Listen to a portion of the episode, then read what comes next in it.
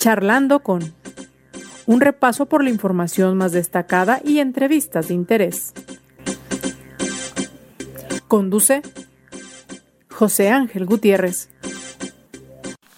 Hola, buenas tardes. Ya estamos aquí charlando con... Y como siempre, su servidor José Ángel Gutiérrez le da la más cordial bienvenida y le invita a que nos acompañe. Quédese con nosotros en esta ocasión un recuento, un balance de las principales afectaciones que trajo consigo el huracán Nora en varios municipios del estado de Jalisco, principalmente de la zona costera. Y además las eh, previsiones en cuanto a costos de la reparación y algunos otros puntos que estimamos resultan importantes, así que le invitamos a usted a que nos acompañe. Y además le invitamos también, como de costumbre, a que haga llegar sus comentarios a través de las redes sociales. A sus órdenes, en Twitter como arroba José Ángel GTZ, en Facebook José Ángel Gutiérrez, la fanpage. Si nos permite, vamos aquí charlando con a un recorrido por tan solo parte de la información más destacada, ante todo en el estado de Jalisco. La CONVAR acatará la instrucción del gobierno estatal para reabrir los establecimientos al 25% de su capacidad. El presidente de la agrupación, César García, informó que a partir de este mes ya no habrá reducción de horarios, puesto que trabajarán de acuerdo con sus licencias de operación en cada municipio. Después de avanzar en comisiones del Congreso la reforma que topa las jubilaciones otorgadas por el Instituto de Pensiones del Estado, el titular del organismo, Héctor Pisano, señaló que aún se requieren cambios en la materia. A partir de esta semana, la Policía Vial del Estado realiza un operativo permanente por el regreso a las escuelas. El director de Inspectoría de la Comisaría Vial, Gerardo Morales Muñoz, dijo que todo su estado de fuerza se enfoca en las escuelas ante la recomendación emitida por la Comisión Estatal de Derechos Humanos sobre la salida irregular de reclusas del complejo carcelario de Puente Grande para supuestos eventos sociales, la Secretaría de Seguridad de Jalisco responde que revisará el sentido del documento. Con el fin de reparar los daños que dejó el huracán Nora en Puerto Vallarta, se requiere una inversión de más de 200 millones de pesos, principalmente en rehabilitación de infraestructura, afirmó el gobernador Enrique Alfaro en un recorrido por el lugar. Tendremos detalles al respecto en charla con el secretario del Sistema de Asistencia Social del Estado, Alberto Esquer.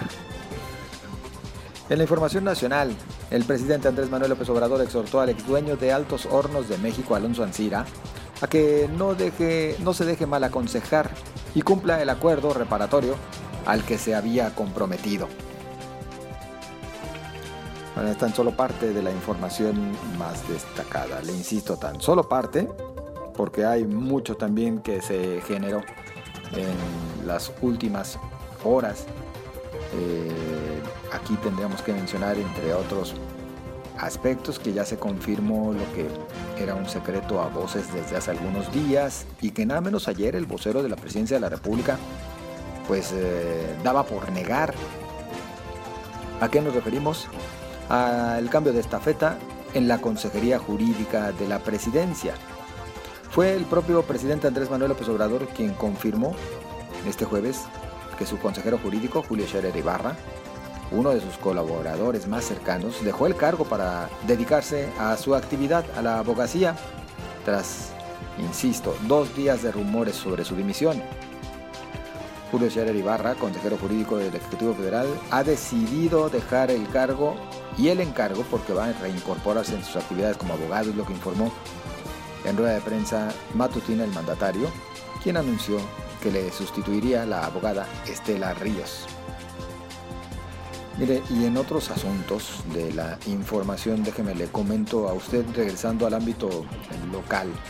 Bueno, pues se sigue discutiendo mucho respecto a qué impacto tendrá en la pandemia de COVID-19 el regreso a las aulas, esto en el nivel de educación básica.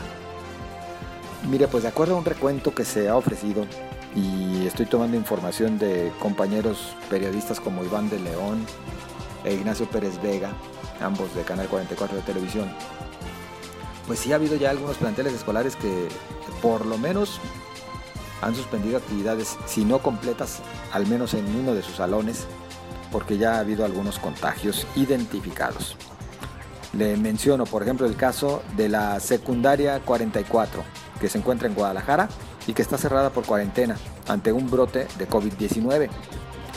Otro caso es el plantel de preescolar Niños Héroes que se ubica en Ixcatán, en el municipio de Zapopan.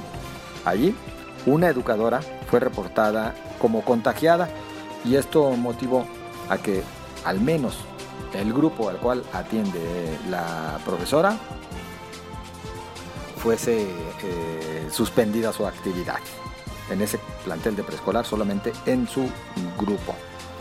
Otro caso, la secundaria 2. En esta, varios maestros fueron enviados a aislamiento, toda vez que tuvieron contacto con un alumno que iba contagiado. Contagiado este por su abuela, que también padecía COVID-19.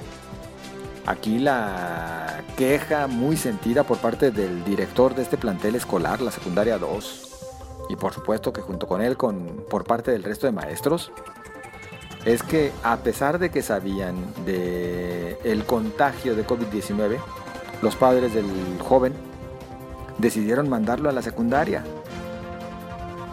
Discúlpeme, no se trata de satanizar, pero sí creo que debemos de entender, debemos de entender que para que esto no se nos desborde aún más, y digo aún más porque seguimos ante un alto nivel de contagios y también de hospitalizaciones y lamentablemente de muertes, pues debe de existir mucha corresponsabilidad. De hecho, mucha, muchísima responsabilidad personal para no exponernos ni exponer a los demás. ¿Qué debieron haber hecho en esta familia que mandaron al joven a la escuela? Pues haberlo mantenido en aislamiento, haberlo aislado en vez de enviarlo a la secundaria. Así de simple. Y pues estaríamos hablando de otras circunstancias. También, ¿qué esperaríamos ahora por parte de la autoridad? Que ante este tipo de casos, que por supuesto que se van a presentar, tendría que haber alguna reacción mucho más rápida por parte de la Secretaría de Salud.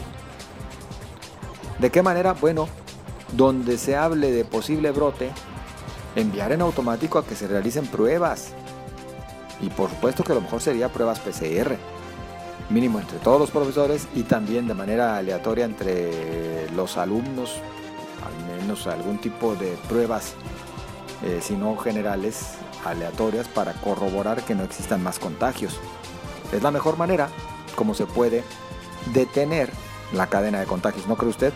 Y también con ello evitar el que esto siga creciendo. Le mencionaría que ayer, miércoles, 1 de septiembre, se confirmaron otros 1.798 casos de COVID-19 en Jalisco y se reportaron 128 muertes. 128 muertes también se reportaron en 24 horas. Por eso debemos seguir con cuidados, debemos ir con tiento y debemos ir con mucha responsabilidad. Espero sus comentarios en Twitter, arroba José Ángel GTZ, en Facebook, José Ángel Gutiérrez, la fanpage. Continuamos charlando con las afectaciones del huracán Nora en diversos municipios de Jalisco y las acciones que habrán de emprender y que ya comienzan las autoridades estatales. Acerca de ello, platicamos a continuación con el secretario del Sistema de Asistencia Social en el Gobierno del Estado, Alberto Esquer. ¿Qué tal, secretario? Buenas tardes. ¿Qué tal, José Ángel? Muy buenas tardes. Un gusto saludarte a ti y a todos los que nos escuchan en este momento. Pues, secretario, ¿cuál es el balance que se tiene ya desde la autoridad estatal de el impacto que trajo consigo este huracán? Sí, claro que sí, José Ángel. Recordemos que este huracán todavía este fin de semana, viernes, sábado, todavía el domingo teníamos algo de, de agua y los ríos todavía muy crecientes. El gobernador Alfaro instruyó a parte de su gabinete a trasladarnos a los lugares eh, afectados en la costa de Jalisco. El señor secretario general de gobierno, el maestro Ibarra, se trasladó a la zona de Cihuatlán, Melaque. el secretario de Infraestructura, David Zamora, y tu servidor, junto con el comandante Roldán, estuvimos eh, el sábado en la tarde y todo el domingo en Puerto Vallarta. Primero haciendo las tareas de ayuda de, en el momento que se requerían formar los albergues, llevar alimento y ayudar a las personas a salir de sus viviendas en las zonas afectadas. Pero a partir del domingo, que bajaron ya las crecientes de los ríos, que se fueron las lluvias y empezaron a hacerse los levantamientos, los censos, las intervenciones de limpieza en coordinación con el ejército mexicano, la Marina y la Guardia Nacional, pues cada día nos damos cuenta de los daños que, que causó este huracán Nora en las costas de Jalisco, así como también los levantamientos que la Secretaría de Agricultura ha estado haciendo justo en la zona de la Huerta y Cihuatlán por los daños causados a la agricultura. Estimamos en este momento, José Ángel, eh, con la gira que estamos haciendo con el gobernador del estado en este momento por Vallarta, que asciende en este momento a más de 200 millones de pesos los daños en infraestructura, los daños que dejó este huracán Nora, que tienen que ver con menaje de vivienda, con viviendas dañadas, con daño a los comerciantes, con todas sus mercancías que tenían tanto en el mercado de Puerto Vallarta como en el mercado de artesanías, pero seguimos haciendo levantamientos. Esta mañana con el gobernador del estado visitamos algunas de los de la infraestructura dañada el, puente del río Cuale que va sobre la calle Insurgentes. Vemos daños estructurales en esta avenida, pero también eh, en otras, en, la zona eh, romántica, la zona vieja de Puerto Vallarta del centro, el derrumbe de los puentes peatonales de la ruta eh, que cruza hacia la isla en el centro, entonces estamos haciendo los levantamientos aún, pero en este momento estimamos que rebasa los 200 millones de pesos. 200 millones de pesos tan solo en Puerto Vallarta o en la suma de municipios que se vieron afectados de, alguna manera. Pues traemos, por ejemplo, ya la suma de viviendas afectadas, estamos estimando que rebasa las 700 viviendas con menaje. Los daños a comerciantes estimamos que rebasa los, los 300 comerciantes y en el tema de infraestructura, al momento también eh, estamos cuantificando el puente El Rodeo, que está eh, en Atenguillo, y este está conectado a la localidad que lleva al rodeo. Ya lo estamos contabilizando. Y también la carretera que va de Ciudad Guzmán a San Gabriel el Grullo, que también esta carretera surgió, eh, tuvo derrumbes importantes es la carretera 428, que también ya está siendo intervenida, pero que seguimos con la cuantificación. El gobernador Alfaro eh, tuvo ya comunicación con el secretario de Gobernación para darle el conocimiento, nos ha pedido que hagamos los levantamientos completos, que es en los que estamos trabajando en esta semana, para tener ya los daños eh, completos, eh, José Ángel. ¿Cuántos municipios afectados en suma, secretario? Además de los costeros, como es el caso de Cihuatlán, Tomatlán, La Huerta, Cabo Corrientes, el propio Puerto Vallarta. Sí, los principales que hemos hecho ahorita los levantamientos en apoyo a comerciantes y a casas amenajes, justo es el corredor de, Costa Alegre que arranca por Cihuatlán, tuvimos muchos daños también en Barra de Navidad, en Isla Navidad, luego en Cihuatlán, en Melaque, en La Huerta, en Tomatlán, en Cabo Corriente, en, Puerto Vallarta, pero aparte de lo que es la, zona costera de Jalisco, tenemos afectaciones precisamente fuertes en la carretera 428 que va de Ciudad Guzmán hasta El Grullo, cruzando por San Gabriel.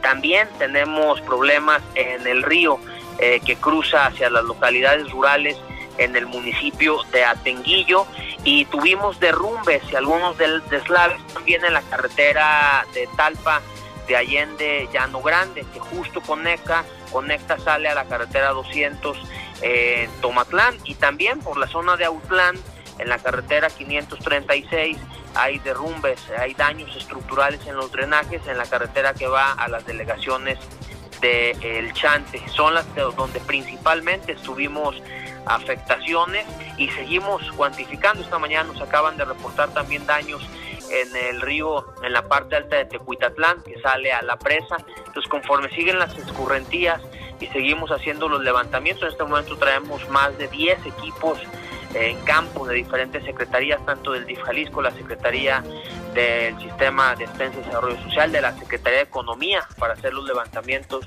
de los negocios y de los comerciantes que sufrieron daños. En la mañana nos reunimos con el gobernador, con todos los locatarios del mercado de Puerto Vallarta, que dentro de los 200 millones, José Ángel, no estamos cuantificando aún el mercado porque se están haciendo los levantamientos para ver si, si tuvo daños estructurales de fondo o con algunos muros de, reconstrucción podremos sacarlo adelante. Entonces estamos en esos trabajos aún eh, de levantamiento, pero fue mayor el impacto del que esperábamos, ya viendo los daños que dejó el huracán Ora. Secretario, pues la temporada de huracanes todavía no termina. De hecho, se, habla de por lo menos seis, ¿verdad? Exactamente. justo en la mañana eh, valorábamos eso con el comandante Roldán. Todavía de las estimaciones que tenemos eh, de aquí a septiembre y octubre, que es la temporada más fuerte de huracanes cuando entran a las costas de Jalisco, todavía se esperan entre tormentas tropicales, entre huracanes y ciclones, alrededor de siete. Y ahí es donde pues sí entra cierta preocupación porque todos estos fenómenos eh, aunados a otros tantos del temporal pues ya han traído cantidades de agua que ni siquiera esperábamos de tal suerte, secretario, que la mayoría de las presas pues ya están llegando casi al 100% de su capacidad o hasta rebasándolo. De hecho, se comenta hoy de algunos municipios donde ya se comienzan a ver, pues si no desbordamientos, por lo menos sí derrame de cantidades de agua importantes, por ejemplo en el caso de Ayutla o en otras zonas como Tecuitatlán de Corona, Concepción de Buenos Aires, Manzanilla de La Paz, en estos últimos donde la presa de la Rosa pues ya está, insisto, derramando agua. ¿Qué medidas se tomarán por parte de la autoridad para, pues a manera de previsión, vaya, ante esta situación? Sí, de hecho se han hecho trabajos preliminares en las cuencas, en las presas, en las represas, en los bordos abrevaderos que tenemos, pero efectivamente las precipitaciones que son precisamente lo que han afectado.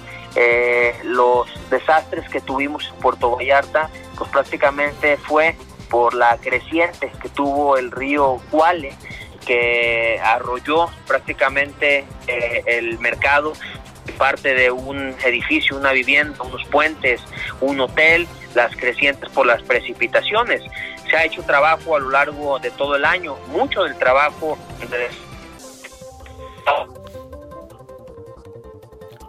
Estamos registrando problemas con la comunicación, un poquito con, se nos cortó un poquito la comunicación, secretario. Seguimos por aquí en contacto si ya tengamos mejor escucha. así es. Entonces, es parte de las tareas que se están haciendo levantamiento con los municipios de los bordos, presas, abrevaderos, represas que tenemos en el estado. Efectivamente, las precipitaciones han sido grandes. Justo la reunión que tenemos con Protección Civil era para evaluar los, las lluvias, los ciclones, tormentas tropicales que vienen en, este mes y en el mes de octubre para seguir tomando las medidas correspondientes. Y eso, José Ángel, que venimos de una fuerte sequía.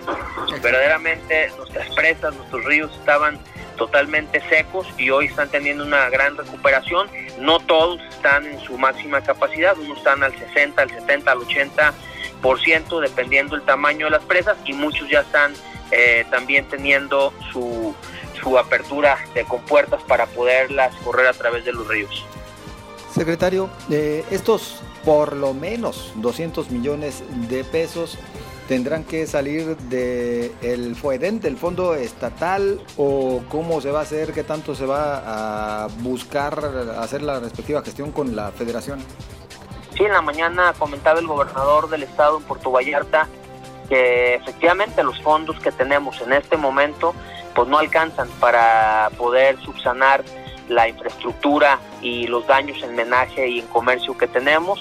El gobernador habló con el secretario de gobernación eh, dándole la declaratoria de desastre, la cual nos pidió eh, integrar una carpeta con todos los daños que tuvimos y hacérsela llegar, a más tardar el día de, mañana, el sábado, estamos terminando con estos levantamientos porque el, el Fonden, el, el Fonden federal quedó desaparecido, creamos el Fonden estatal, el FUEDEN estatal, pero no tiene los recursos necesarios para el tema de infraestructura, lo hemos estado utilizando para los menajes y para los comercios. En este momento tenemos solo un fondo de 30 millones de pesos. La Secretaría de Infraestructura trae también un pequeño fondo para infraestructura, para fenómenos y desastres naturales, pero no alcanza. Entonces estamos en espera de, también de la respuesta de la federación, pero como lo ha dicho el gobernador, no es pretexto para no resolver, para no hacer una intervención y poderle de inmediato resarcir los daños a los jaliscienses que tuvieron daños y pérdidas